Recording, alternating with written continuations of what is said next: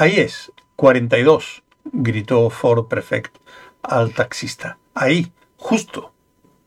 El taxi se detuvo con una sacudida y Ford y Arthur bajaron de un salto. Por el camino se habían parado frente a varios cajeros automáticos y Ford tiró un puñado de dinero por la ventanilla.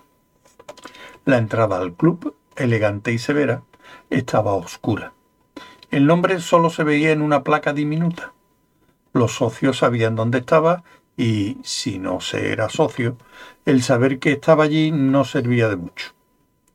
Ford Prefect no era miembro del club Stavros, aunque una vez había estado en el otro Stavros de Nueva York. Tenía un método muy sencillo para entrar en los establecimientos de los que no era socio. Simplemente entró a toda velocidad, en cuanto se abrió la puerta, señaló a Arthur, que venía detrás, y dijo, Está bien, viene conmigo. Bajó a saltos los oscuros y lustrosos escalones, sintiéndose muy ligero con sus zapatos nuevos. Eran de gamuza y azules, y estaba muy contento de que, a pesar de todo lo que estaba ocurriendo, hubiera tenido la agudeza visual de localizarlos en el escaparate de una zapatería desde un taxi lanzado toda velocidad. Creí haberte dicho que no vinieras por aquí. ¿Cómo? dijo Ford. Un hombre delgado de aspecto enfermizo, que llevaba ropa holgada italiana, subía las escaleras y al cruzarse con ellos, encendiendo un cigarrillo, se detuvo bruscamente. Usted no, dijo. Él. Miró de frente a Arthur y entonces pareció un poco confuso. Disculpe, dijo. Me parece que le he confundido con otra persona.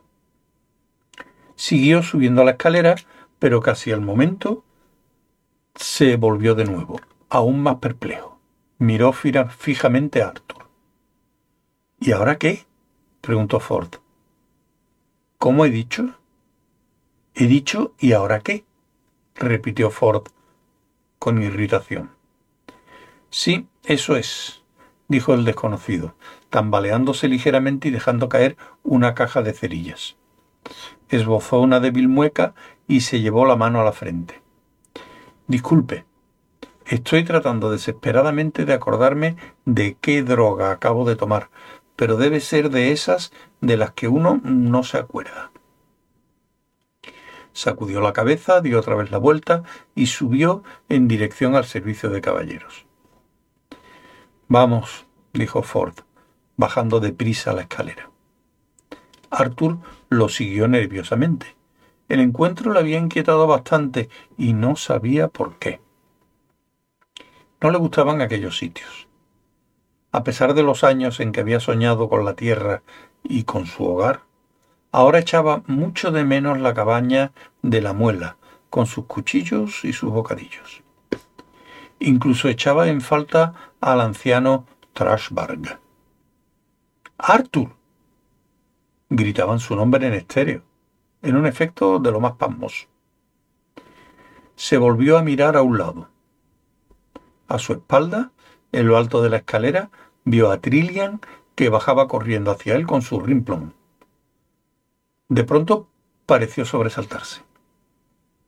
Arthur se volvió del otro lado para ver por qué se había sobresaltado súbitamente. Al pie de la escalera estaba Trillian, que llevaba...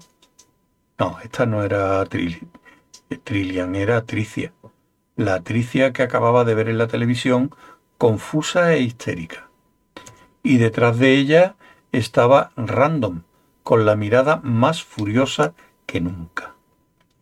Al fondo del elegante club, tenuemente iluminado, la clientela de la noche formaba un cuadro inmóvil, mirando expectante la confrontación que se producía en la escalera. Durante unos momentos todo el mundo se quedó petrificado, menos la música, que siguió vibrando detrás de la barra.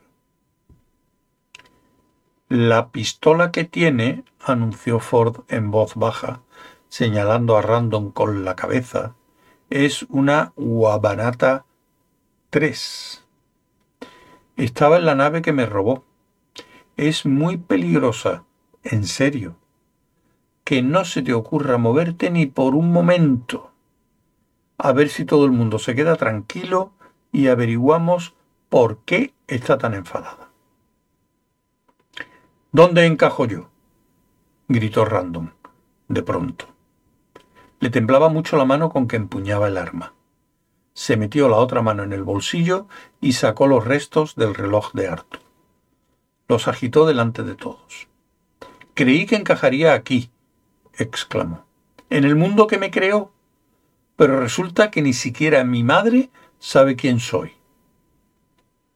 Tiró violentamente el reloj que se estrelló contra los cristales de detrás de la barra, desperdigando sus entrañas. Todos permanecieron quietos unos momentos más. Random, dijo Trillian con voz suave desde la escalera. ¡Tú te callas! gritó Random. Me abandonaste.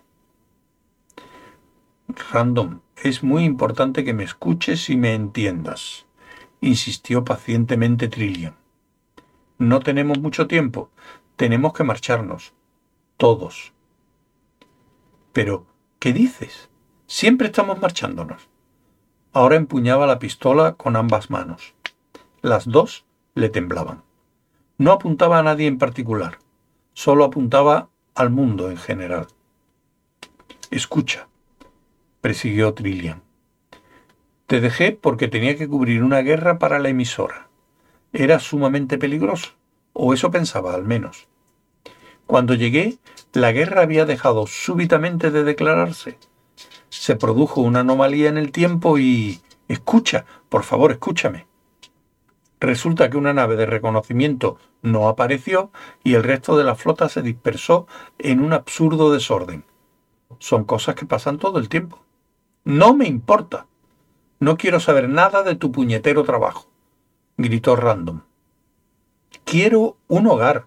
Quiero encajar en alguna parte. Este no es tu hogar, dijo Trillian sin perder la calma.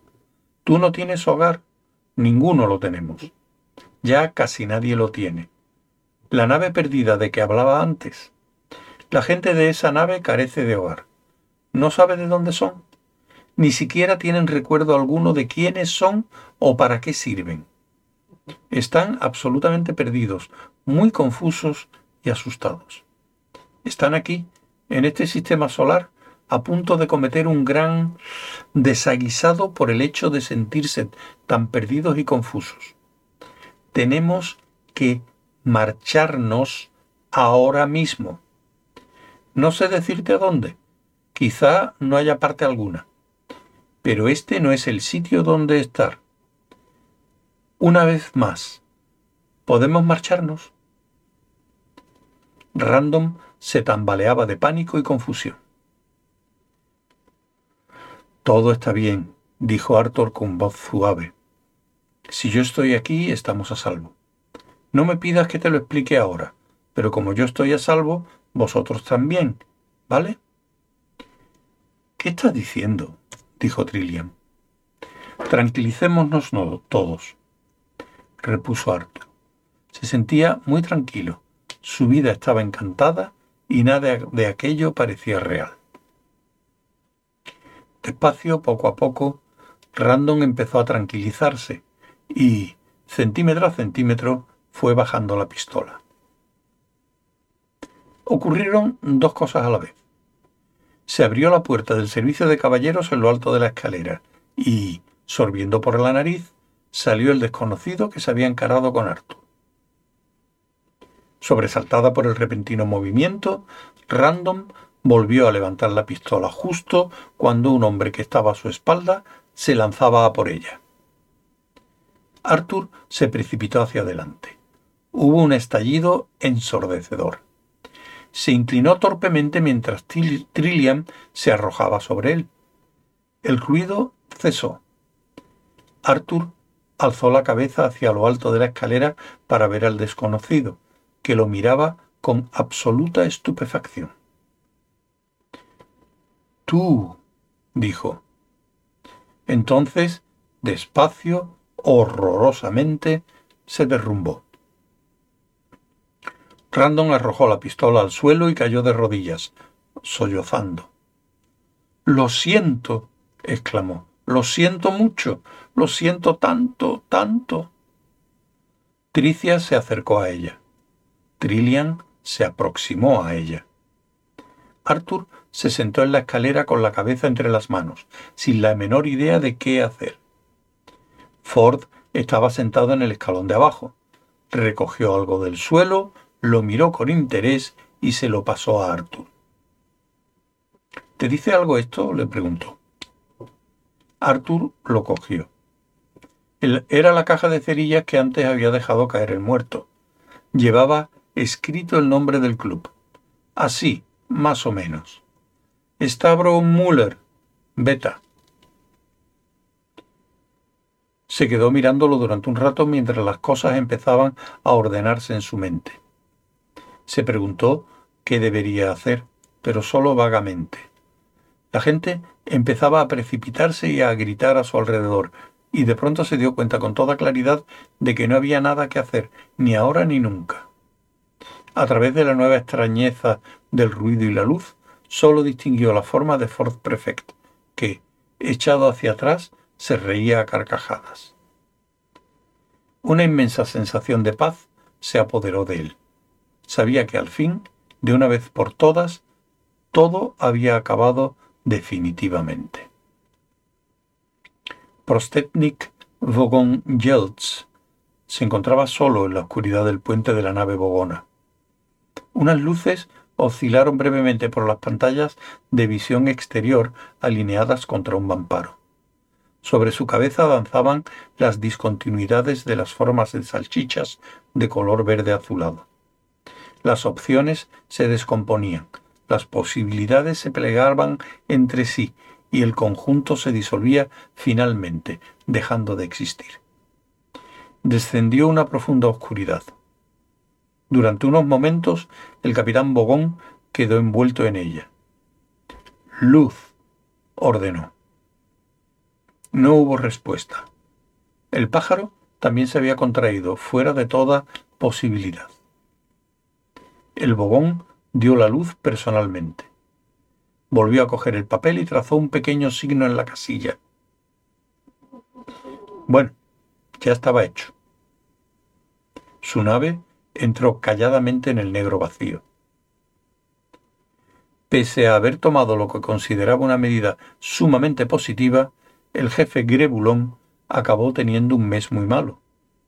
Fue muy parecido a los meses anteriores, salvo que ya no había nada en la televisión. En su lugar puso algo de música. Fin.